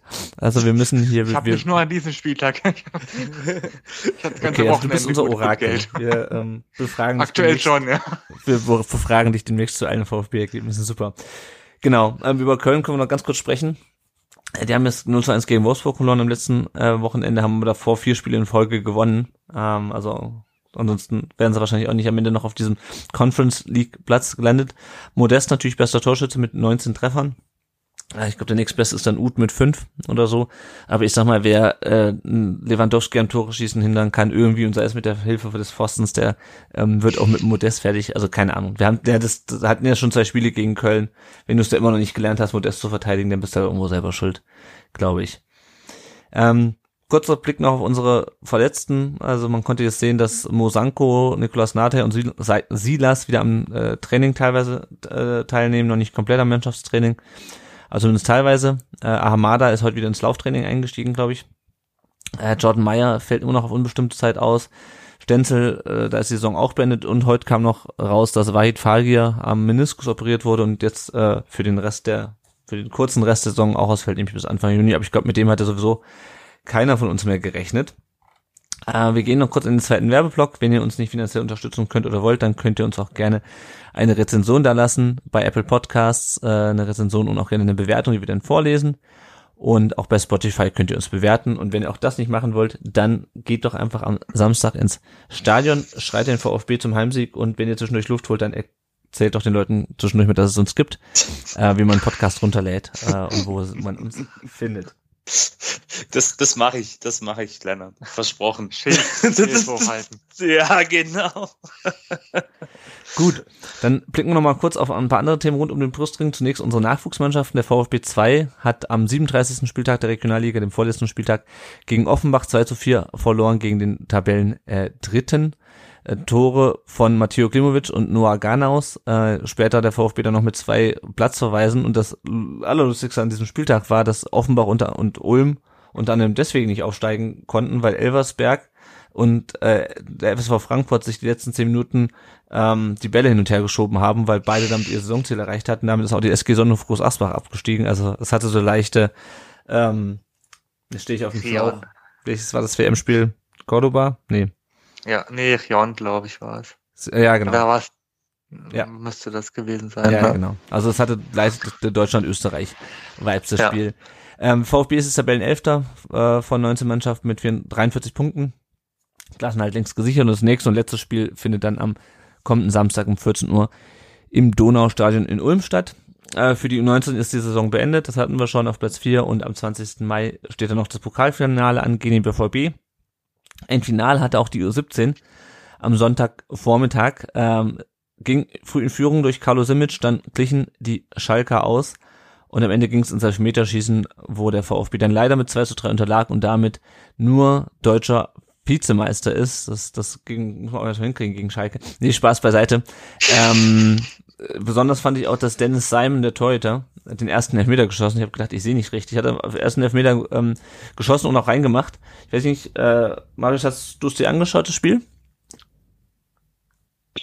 Äh, nee, hatte da leider keine Zeit, aber habe mitbekommen, dass ja vor allem unser Torhüter schon in den vergangenen Wochen wirklich überragt hat und Ah. war auch, als ich den Bericht dann gelesen habe, echt überrascht, dass er den ersten Elfmeter schießt, aber das spricht ja einfach nur für ihn Ja. und für die Mentalität, die dann auch ein Torhüter in der Bundesliga irgendwann mal in Zukunft dann mitbringen muss. Ja, auf jeden Fall. Und ich meine, ansonsten die Mannschaft, wenn wir jetzt mal einen, ähm, einen Elfmeterschießen nicht als Niederlage wertet, ist die Mannschaft ungeschlagen durch die ganze Saison gegangen. Ähm, und Yannick letztendlich sehe ich so, ähm, ist natürlich schade, wenn man halt nicht, sich nicht einen weiteren Titel auf den Briefkopf kleben kann, aber letztendlich geht es ja auf der, in dem Alter vor allem um die Entwicklung der Spieler und ich glaube, da haben wir einige, ähm, Laurin Ulrich beispielsweise, aber auch Dennis Seimer, aber es gibt noch ganz viele andere, ähm, die, wenn sie sich so weiterentwickeln, auf die man sich echt freuen kann, oder? Absolut, das ist ein toller Jahrgang. Ähm, da vielleicht auch ein kleiner Lesetipp ähm, für diejenigen unter euch, die mein VfB abonniert haben, ähm, se- sehr zu empfehlen. 1,99 Euro kostet es, glaube ich, im Monat. Ah. Und ähm, da gibt's einen tollen Bericht jetzt von Phil Meisel, der ja auch schon bei uns im Podcast zu Gast war, ähm, über Dennis Simon, mit dem ja auch im Oktober ein langfristiger Vertrag geschlossen worden ist. Ah. Also man sieht in ihm wirklich einen kommenden Bundesliga-Torhüter, bringt tolle Anlagen mit, fußballerisch sehr, sehr stark, beidfüßig und auch die anderen, du hast gerade Laurin Ulrich genannt, der ist ja schon in der Silberner Straße gewesen, also das spricht auch ein Stück weit für die der war im Qualität. Gespräch, der war noch nicht da, oder? Der war, also Nee, ich habe gelesen, dass er tatsächlich, dass er schon da war, weil ja sein Berater auch der Sohn von Karl-Heinz Rummenigge so, ja, ja, das ist. habe ich gelesen, ja, ja. Ja. Der war tatsächlich inwieweit diese Gespräche jetzt fortgeführt werden. Also es ist da noch nichts Konkretes Hm. gewesen, aber er war wohl schon da. Ah, okay. Ja. Und ähm, auch die anderen, die Benedetto beispielsweise, Acevedo, das sind, das sind alles richtig gute Jungs. Also da können wir uns, glaube ich, freuen. Da wird sicherlich der eine oder andere dann auch mal bei Pellegrino Matarazzo oder ist ja auch schon bei Pellegrino Ja. Matarazzo dann aufgeschlagen und würde mich freuen, wenn wir aus dem Jahrgang mal zwei, drei dann wirklich im Profikader sehen. Na, na. Gut, gucken, gucken wir noch kurz auf den VfB Obertürkheim, unsere zukünftige Frauenmannschaft. Die spielen erst am 15. Mai wieder gegen den FC Forster, den Tabellenachten, und danach spielen sie dann am 22. Mai gegen den TSV Kreilsheim ähm, und sind momentan Sechster von neun Mannschaften in der Regionalliga Süd Südost.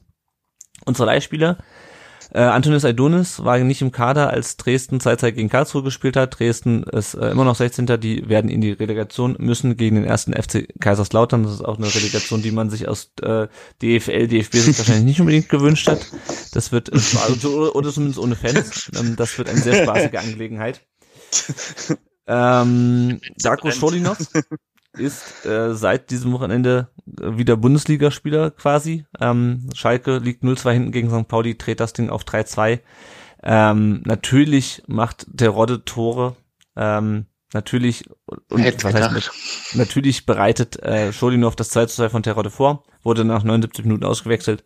Schalke also äh, mit 62 Punkten ähm, erster momentan in der Tabelle und sicher aufgestiegen. Ob sie die Schale bekommen, das entscheidet sich jetzt erst am Wochenende. Mich würde es nicht wundern, wenn sie als Tabellenzweiter aufsteigen. Aber mal gucken, hätten wir zumindest mal eine Schale. Ich meine, das Ding ist, ist halt eher eine Radkappe, aber hey. Ja. Aber, aber sind wir mal ehrlich, sind wir mal ehrlich, Schalke gehört in die Bundesliga. Ja, klar. Das muss man auch Ja. bei aller ja, klar, also, wir nicht drüber reden. Das sagen. war mehr so eine Spitze, weil ähm, vielleicht sind sie nur deshalb abgestiegen, damit sie endlich mal so, ein, so eine Meistertrophäe in der Hand halten können. Gut. genug geärgert, äh, genug ähm, Spitzen gegen Schalke. Es kommt, kommt drauf an, wie, äh, vielleicht gehen die ja und machen die gerade eine Sauftour, dann werden sie Zweiter, ja. Wir gucken auf äh, Philipp Clement. Der hat beim 2 zu 0 ähm, von Paderborn gegen Sandhausen das 1 zu 0 vorbereitet. Das 2 zu 0 einfach mal per Freistoß selber gemacht, wurde nach 86 Minuten ausgewechselt. Und ähm, ich habe vorhin in die Folge 270 des Padercasts äh, reingehört. Äh, der ist nämlich, also der äh, Paderborn-Podcast, und die, die haben nämlich eine Folge aufgenommen eben mit Philipp Clement. Ich bin erst zur Hälfte durch. Ich kann auf jeden Fall schon mal sagen, ähm, dass er noch nicht weiß, ähm, wie es im Sommer weitergeht, ob er nochmal zum VfB zurückgeht, weil sein Vertrag läuft ja auch 23 aus. Aber vor allem, äh, er wurde ausgewechselt nach 86 Minuten. Er war halt super sauer, weil er wollte unbedingt irgendwie, der, der Trainer hat ihm gesagt, hier geh mal ein bisschen in die Mitte vom Spielfeld, damit du einen schönen Abgang bekommst, weil es war ja dann sein letztes Heimspiel das erstmal für Paderborn und er war wohl super sauer erstmal, dass äh, der Trainer ihn runternehmen wollte. Er wollte unbedingt zu Ende spielen ähm, und hat dann ähm, hinterher dann doch, äh, war doch ganz froh, dass er den Abgang bekommen hat in, in Paderborn. Also ich glaube, für die auch ein ganz wichtiger Spieler in dieser Rückrunde. Wir werden natürlich auch ähm, nach der Saison wieder einen Artikel bringen zu unseren Leihspielern. Auf jeden Fall lege ich euch diese Folge des Padercasts, die heute rausgekommen ist, oder für euch dann gestern, wenn ihr das jetzt hört, ähm, sehr ans Herz. Ein sehr interessantes Gespräch mit Philipp Clement. Paderborn ist es mit 51 Punkten sechster in der zweiten Liga. Adu Kuol ist ja immer noch gesperrt. Der kam also in diesem Spiel nicht zum Einsatz für Sandhausen. Sandhausen ist auch äh, längst gerettet, dadurch, dass Dresden ja äh, definitiv in die Relegation muss. Mit 38 Punkten 15. Äh, Pablo Maffeo hat mit Mallorca 2 zu 6 gegen Granada verloren und ist damit auf den Abstiegsplatz wieder abgerutscht. Er hat durchgespielt und hat sich eine gelbe Karte geholt. Maxima Vucca ähm, wurde beim 1 zu 1 vom äh, Tirol gegen Admiral Mödling stand er nicht im Kader.